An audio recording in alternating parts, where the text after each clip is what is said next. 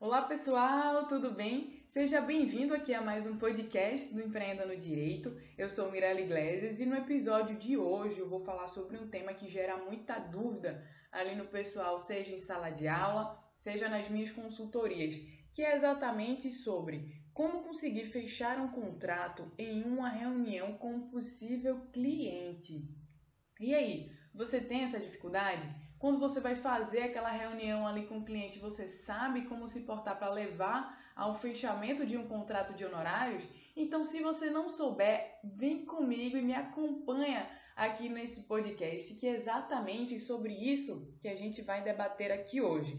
Então, é muito comum que diante de uma reunião que a gente comece a ficar ali nervoso, ansioso, porque a gente às vezes não sabe exatamente como se portar para que a gente consiga ter o fechamento e uma possível contratação ali com o nosso público-alvo, não é mesmo? Então, quando a gente agenda ali uma reunião com o nosso público-alvo, seja no nosso escritório, seja ali no cafezinho, seja no próprio estabelecimento ali do nosso público-alvo, ou se a gente está ali diante de uma reunião, vamos dizer assim, informal, que é aquela onde eu estou ali conversando com determinada pessoa e aí de repente começa a surgir um problema jurídico que ela tem. E aí ela começa a me perguntar e eu não sei ao certo como conduzir isso aqui para que eu possa fazer que a pessoa efetivamente feche ali o contrato de honorários advocatícios comigo e não com outra pessoa. E aí, mas por que que a gente fica ansioso? Por que a gente fica com essa dúvida? Porque às vezes a gente não sabe algumas técnicas, algumas dicas algumas ferramentas sobre como a gente deve se portar. E aí, nesse momento, várias coisas começam a surgir ali na nossa cabeça e a gente fica sem saber ao certo, né? Porque a gente começa a pensar: nossa, quanto é que eu devo cobrar nesse tipo de ação? Ou então, o que é que eu tenho que falar? O que é que eu tenho que fazer para fazer com que esse cliente feche o contrato ali comigo? Onde é que eu vou realizar essa reunião? Não é mesmo? Então, várias dúvidas realmente começam a passar ali na nossa cabeça. E aí eu pergunto aqui para você: por que será que é tão difícil para você conseguir conversar com o cliente e fechar efetivamente um contrato com ele? Às vezes por vários motivos, pessoal. E esses motivos variam de pessoa para pessoa. Um desses motivos pode ser a timidez. A pessoa é tímida, não gosta ali, tem dificuldade para conversar e se relacionar com as pessoas ou então é por falta de estratégia, mas tudo, basicamente tudo, pessoal, se resume a não saber como eliminar as objeções do nosso público-alvo. É exatamente isso, praticamente em todo o processo ali de compra e venda e também em todo o processo de fechamento de contrato, trazendo aqui para a área jurídica, a gente vai se deparar ali com o mesmo problema, que é exatamente o enfrentamento, a eliminação de objeções ali do nosso público-alvo, certo? E aí, para um momento agora, e reflete aqui comigo. Quando você vai comprar qualquer produto ou quando você vai fechar um contrato ali de serviço ali com determinada empresa, você começa a ficar em dúvida se deve fechar com a empresa A ou se deve fechar com a empresa B, ou se você vai comprar ali aquele produto da marca A ou produto ali da marca B. Mas por que, que você fica em dúvida? Porque você começa a pensar em objeções. Como, por exemplo, será que esse produto é bom? Será que esse produto é de boa qualidade? Será que ele vai resolver efetivamente ali o meu problema? E aí, são essas objeções que, se não forem eliminadas por um profissional competente, elas vão influenciar ali no momento da contratação do público-alvo com a empresa A ou com a empresa B, com a marca A ou com a marca B. É exatamente o que acontece também, por exemplo, se você for ali cortar o seu cabelo. O que é que define se você vai cortar no salão A, na barbearia A ou ali no salão B ou na barbearia B? O profissional, né, pessoal? Você vai ver se aquele profissional é competente, vai olhar os cortes de cabelo dele ali no Instagram para ver se você gosta, se você não gosta. Ou então quando a gente vai e resolve, né, mulherada, fazer aquelas luzes ali no nosso cabelo. Por que, que a gente vai escolher o profissional A e não o profissional B? Às vezes, uma amiga nossa recomenda um determinado profissional, por que, que a gente não fecha de cara? Porque a gente vai analisar, a gente vai olhar se ele é um especialista, se ele é bom, a gente vai olhar os tipos de luzes que ele já realizou ali, a gente vai olhar o local, a gente vai analisar preço. Então, isso tudo são objeções que vão fazer com que a gente contrate ou não a empresa A, a empresa B ou a empresa C. E a, o nosso objetivo, o nosso foco é eliminar essas objeções. O nosso foco é exatamente saber sobre como superar essas objeções. Porque no meio jurídico, pessoal, acontece da mesma forma. Então, o cliente, quando ele vai fazer uma reunião ali com a gente, seja através de uma reunião formal ou informal, ele vai começar a ter objeções ali na cabeça dele. Então, ele vai pensar: nossa, será que esse profissional é bom mesmo? Será que ele é um especialista? Ele vai procurar saber se você é um especialista naquela área, se você se formou agora há pouco tempo, ele vai querer saber se você tem experiência ali naquela área ou se não tem. Ele vai querer saber, resumidamente, se você consegue resolver o problema jurídico dele. E aí então a grande sacada é exatamente a gente resolver, a gente eliminar e saber como eliminar essas objeções. É a gente entender que em todo o processo de contratação vão existir objeções ali do nosso público-alvo e a gente deve saber sobre como eliminar essas objeções certo? E aí o primeiro passo que a gente deve fazer é exatamente a coleta de informações. Ou seja, eu devo buscar o um máximo de informações sobre aquele público-alvo, eu devo entender, eu devo conversar ali com ele para que eu possa entender qual é o seu problema, seja o problema principal, seja ali aquele seu problema secundário.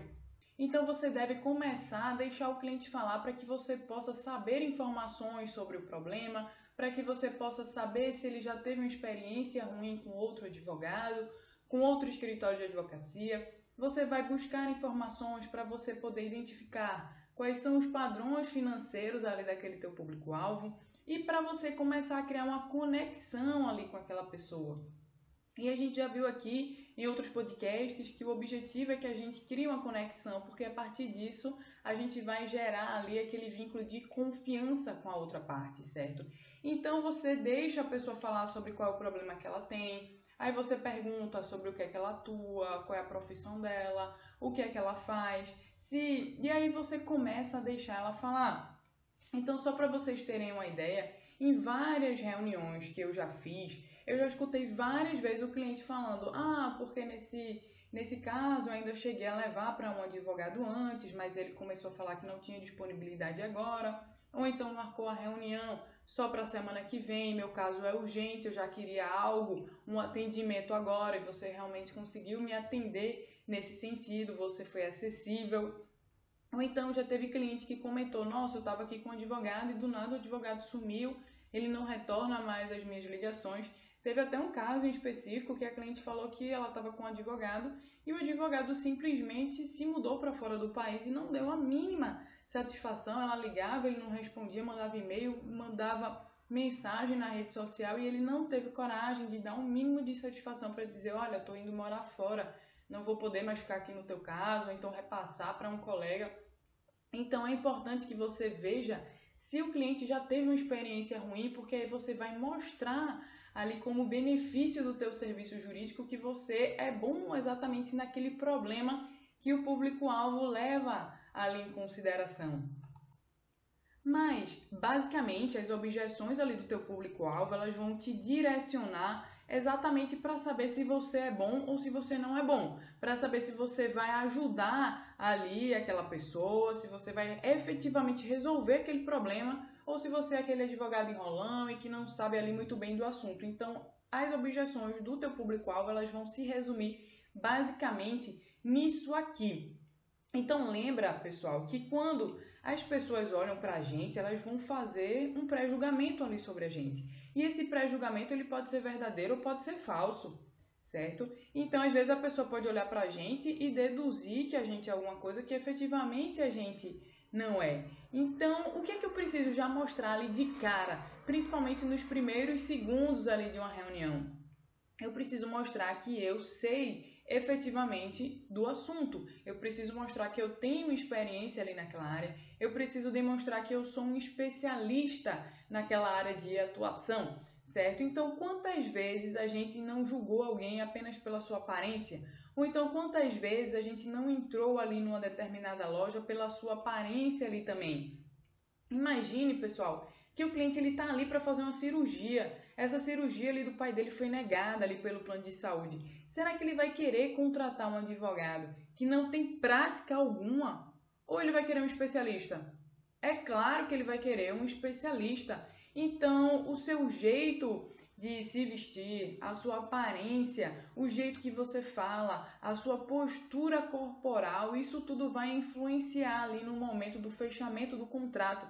Você precisa passar confiança. Você agora, se você está se mostrando ali como uma pessoa que não sabe muito bem, então o cliente faz uma pergunta sobre o processo e você fica ali na dúvida, fica, é, não sei. Então ele dificilmente vai sentir confiança em você, dificilmente ele vai te contratar. Então, se você mostra que sabe do assunto, se você mostra que já pegou casos semelhantes, se você mostra como é o entendimento da jurisprudência, você está mostrando que você é um especialista naquela área. E é isso que efetivamente você tem que começar a passar. Então a primeira dica é mostrar, principalmente nos primeiros segundos ali da reunião formal ou informal, que você entende do que você está falando, mostrar que você é um especialista, que você é um expert ali naquela área. Então é importante que quando o cliente comece a falar ali sobre o caso dele, que você mostre, por exemplo, sobre as etapas do processo, o que é que pode acontecer. Então, se uma outra parte ingressou com a petição inicial e você tem que fazer a contestação, você informa que você vai ter que fazer a contestação, que aqui é o momento onde você vai ter que juntar todos os documentos, é um momento onde você vai ter que alegar todo tipo de defesa e depois da contestação vai ter o que? Vai ter uma audiência que ela é una, dependendo da área, dependendo do rito. Ah, não, podem ter duas audiências, tem a sentença. Depois podem ter esses recursos, esse e esse. E aí você começa a explicar como é a etapa ali do processo para que o cliente possa entender. Geralmente eu faço isso em toda a minha reunião, porque querendo ou não, eu estou esclarecendo ali para o cliente tudo que vai acontecer ali no processo. Estou mostrando conhecimento, estou mostrando que eu sei exatamente sobre aquilo ali que eu estou atuando e o cliente ele vai sentir confiança em mim até para ver todo o trabalho que eu, advogada, que eu, advogado, vou executar ali no processo dele, porque às vezes o cliente pensa que o advogado não faz nada. Então, quando você explica ali o procedimento do processo, como é que funciona, ele vai entender tudo que você vai fazer ali dentro. Ele vai entender que você vai acompanhar o processo dele ali pelo sistema. Então, é importante que você passe isso aí para ele, explique efetivamente como é que as coisas funcionam, certo? E aí pode ter certeza que quando você sabe do assunto, quando a gente sabe de um assunto, o cliente ele consegue perceber isso, as pessoas conseguem perceber e isso já passa uma confiança em você ali para o seu público-alvo. Então, o primeiro passo, pessoal, a primeira coisa que vocês devem fazer é sempre buscar o conhecimento técnico, é sempre buscar se especializar. E numa reunião você tem que mostrar que entende do assunto, tem que mostrar que já teve casos semelhantes com isso daí também, certo? E aí explicou como é que funciona a etapa processual, mostrou conhecimento, mostrou que você já tem experiência atuando ali em casos semelhantes, comece a agregar valor ao seu serviço. Então, se você ali no momento da coleta de informações, você percebeu que um dos problemas ali do teu público-alvo é que ele não tinha acesso ao advogado, que o advogado demorava para fazer uma reunião, mostre aqui agregando valor ao seu serviço, o quão rápido você é, o quão prestativo você será, né? Então comece a já explicar para ele, olha, aqui no meu escritório a gente trabalha estipulando já um feedback periódico de forma mensal, onde toda vez no dia tal, você escolhe um dia, eu vou te enviar um feedback sobre o andamento do processo, então você não precisa ficar nervoso, você não precisa ficar preocupado, porque todo mês você vai receber uma informação sobre o seu processo. E aí você já está tranquilizando ali aquele teu público-alvo, tá entendendo? Ele já não vai desconfiar de você e ele vai sentir logo confiança. E aí você começa a falar, olha, o prazo que eu tenho para fazer a petição é daqui dois dias, ela já estará pronta, e aí eu te mando para que você possa dar uma olhada e autorizar ali o protocolo da petição. Então mostre exatamente o que você vai fazer, seja proativo nisso daí, mostre prontidão ali para o teu público-alvo, porque isso vai gerar confiança ali com ele também. É importante que sempre no final ali de uma determinada reunião, que você faça um breve resumo, um fechamento de todos os benefícios que ele terá ali com a sua atuação como advogado. Certo, pessoal? Um outro cuidado muito importante que você deve ter ali, que isso é levado em consideração, é a sua aparência, é a aparência ali do teu escritório de advocacia, que ela deve ser também de acordo com o teu público-alvo. Então, se eu atuo na área previdenciária para classe C e D, não adianta eu estar ali muito arrumado, eu posso estar, eu posso estar um pouco mais descontraído, um pouco mais descontraída. Fechado? E aí, a dica 2 que eu queria passar para vocês aqui é a questão da expressão corporal. Você já ouviu falar ou já ouviu dizer que o corpo fala? Pois é, não é apenas a fala em si que transmite a comunicação, o nosso corpo também faz isso. Então, por exemplo, se eu estou ali fazendo uma sustentação oral, ou se eu estou em uma audiência, ou, ou em uma reunião, eu estou ali me curvando para baixo, estou de braços cruzados, estou olhando ali para baixo, estou com aquela cara de derrotado, de triste, então essa minha postura vai refletir Será que o juiz, o desembargador, vai ter confiança no que eu estou dizendo? Será que o cliente vai ter confiança no que eu estou dizendo apenas pela minha postura? Não vai, pessoal. Lembre que a linguagem corporal ela representa mais de 40% ali da nossa comunicação. A linguagem falada é apenas 10% e o restante é em relação ao tom da nossa voz, é sobre o jeito que a gente fala. Ali com o nosso público-alvo. Então, a fala gera confiança, a nossa postura gera confiança, o tom da nossa voz, o jeito que a gente explica ali para o cliente, isso gera confiança. Então, tenha uma postura ereta, não fique falando triste nem nada. É importante também que você possa, como técnica, espelhar ali o seu público-alvo, espelhar ali o cliente, seja em relação ao jeito que ele fala, a uma determinada postura corporal que ele esteja. Então essa é uma dica para que você possa criar ali uma conexão com o teu possível cliente. Tranquilo, pessoal? E aí, por fim, eu queria passar uma outra dica que também é muito importante que você pode utilizar, que é mostrar exatamente o senso de urgência. Então, por exemplo, se o cliente ali você foi, mostrou que é um especialista, mostrou que sabe do assunto, mostrou que teve experiência passada, fez um resumo ali de todos os benefícios que o cliente vai ter ali contigo. Aí você teve a questão da postura corporal, da linguagem, passou confiança ali para ele, teve um cuidado com a sua aparência, com a aparência do seu escritório de advocacia. Então mostra ali no final se ele ficou na dúvida se vai fechar com você ou não, um senso de urgência. Então, como assim, Mirella, um senso de urgência? Você pode dizer, por exemplo, se o cliente falar que vai pensar, que essa proposta é válida por apenas dois dias, que você precisa ter uma resposta, porque querendo ou não, você já tem outros processos que você vai ter que seguir também, vão ter outras reuniões, e aí depois você não vai ter tempo de focar efetivamente no dele. Então, que essa proposta é válida por dois dias e que ele tem esse prazo para falar com você.